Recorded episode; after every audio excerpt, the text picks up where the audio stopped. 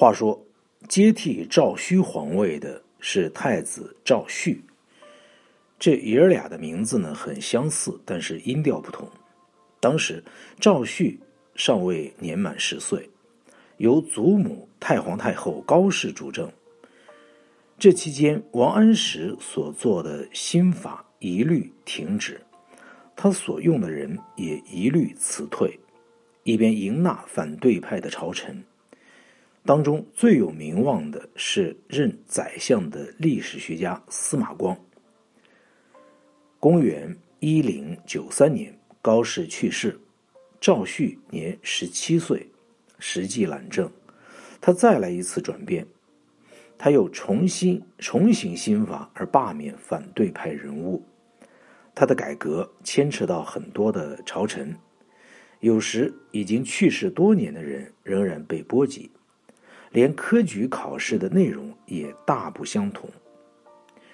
除了剥夺太皇太后的头衔一项提议未被采纳，甚至大行皇帝赵顼一朝的实录也整个重写，以便支持朝政的大转变。这还没完，公元一一零零年，赵煦辞世，年方二十三岁，皇位呢由义母弟。赵佶接替，终于说到大名鼎鼎的赵佶了。赵佶是宋朝第八个皇帝，也是有名的画家。他对新法采取了两种不同的处置。最初的两年，他站在反对派的一边；此后，他转变方向，支持改革派。这个时候，王安石逝世已经将近二十年。他的声名也随着朝政的改变而上下。公元一一零四年，他的声望达到了最高峰。一道诏书颁称他为孔门的第三个圣人，位在孔子和孟子之下，同样在孔庙享配。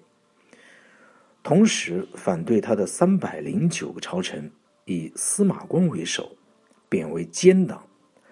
他们的名字被刻在石碑上，是他们的奸邪千秋张柱。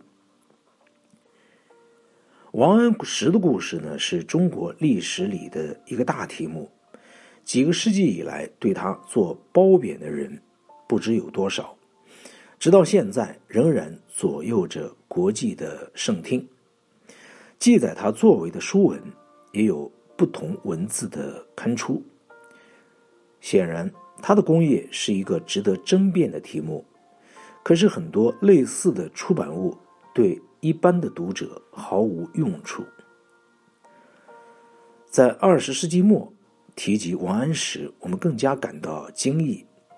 在我们之前九百年，中国就企图以金融管制的办法来操纵国事，其范围和深度。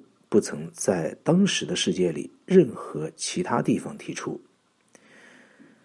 当王安石对神宗赵顼说“不加税而国用足”，他毫无疑问已经知道可以信用借款的办法来刺激经济的成长。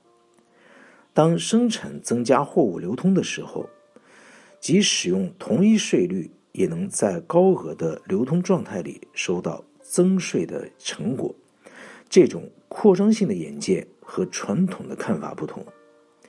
当时人的眼光将一切视为不能改变的定数，因此王安石和近代读者近，而与他同时代的人物远。